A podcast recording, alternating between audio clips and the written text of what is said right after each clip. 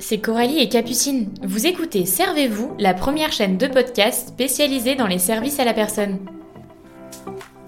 On espère que ce nouvel épisode vous plaira. Bonne écoute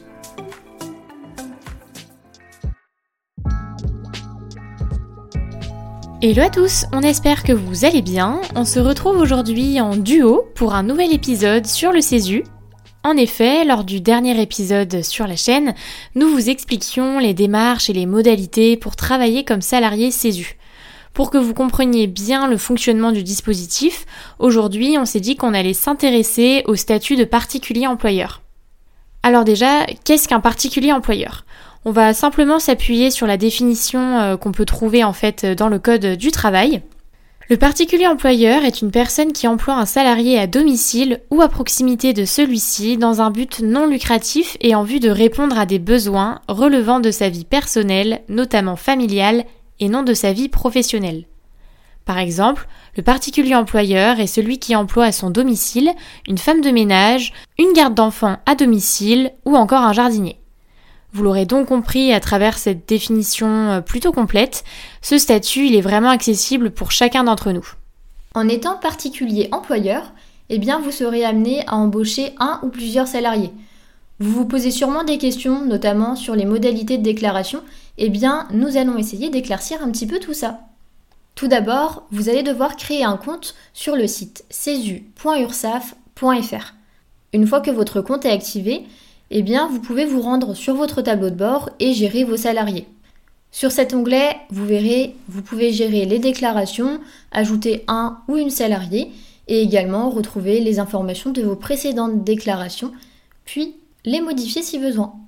Chaque salarié est affilié à un numéro CESU qui vous permet de les identifier. Ce numéro CESU, bien sûr, vous pouvez le partager à votre salarié puisqu'il en aura également besoin. Plusieurs informations sont à renseigner lorsque vous faites votre déclaration, comme le temps de travail effectué, le salaire net et également la nature de l'activité. Vos déclarations peuvent être pré-renseignées en fonction de vos précédentes déclarations, mais vous avez également à votre disposition des outils pour vous accompagner si vous n'êtes pas sûr. Sachez également que si vous souhaitez verser un complément de salaire, eh vous devez le faire avant l'enregistrement de la déclaration. Cette déclaration, vous avez jusqu'au 5 du mois qui suit la période de travail pour l'effectuer. En utilisant le CESU, vous bénéficiez d'un avantage fiscal équivalent à 50% de crédit d'impôt. Donc pour que ce soit un peu plus clair pour vous, on vous invite vraiment à aller lire les différents exemples que vous pouvez trouver en fait sur le site cesu.ursaf.fr parce que c'est vrai que c'est pas toujours facile de bien comprendre le fonctionnement du CESU et surtout la partie en fait euh, déclarative. Alors pour que ce soit un petit peu plus clair en fait pour vous, on va essayer de grossir un petit peu euh, l'explication. Donc en fait, le remboursement de ces 50%, il s'établit en deux temps, donc sur l'année qui suit, avec un premier versement, un premier raconte en fait en début d'année et l'autre en début d'été. Donc une fois que votre déclaration d'impôt a été faite, vous avez donc une avance en fait à effectuer à l'instant T.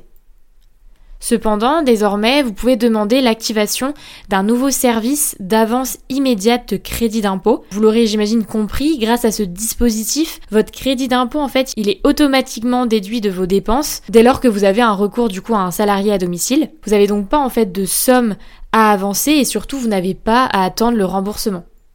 Petite précision également, notez que cet avantage fiscal, il sera automatiquement indiqué sur votre déclaration de revenus. Maintenant que vous savez comment se passe la déclaration, nous allons à présent nous pencher sur la question du salaire. Au moment de l'embauche, vous devez établir un accord avec votre salarié sur le montant du salaire horaire. Bien évidemment, vous devez tenir compte de la valeur du SMIC et veiller à ne pas aller en dessous. Il y a également d'autres critères à respecter, comme la grille tarifaire de la convention collective et également la majoration des 10% vis-à-vis des congés payés. Votre déclaration permet au CESU de calculer les cotisations pour les différentes caisses sociales et également se charge de les faire apparaître sur le bulletin de salaire. Vous verrez, le bulletin de salaire de votre salarié est généré automatiquement lors de votre déclaration, ce qui est plutôt intéressant pour vous. Que ce soit pour vous ou votre salarié, le bulletin de salaire sera accessible sur votre compte le lendemain de la déclaration. Donc les délais sont assez rapides. On se permet aussi à travers cet épisode de faire une aparté euh, un peu euh, de prévention.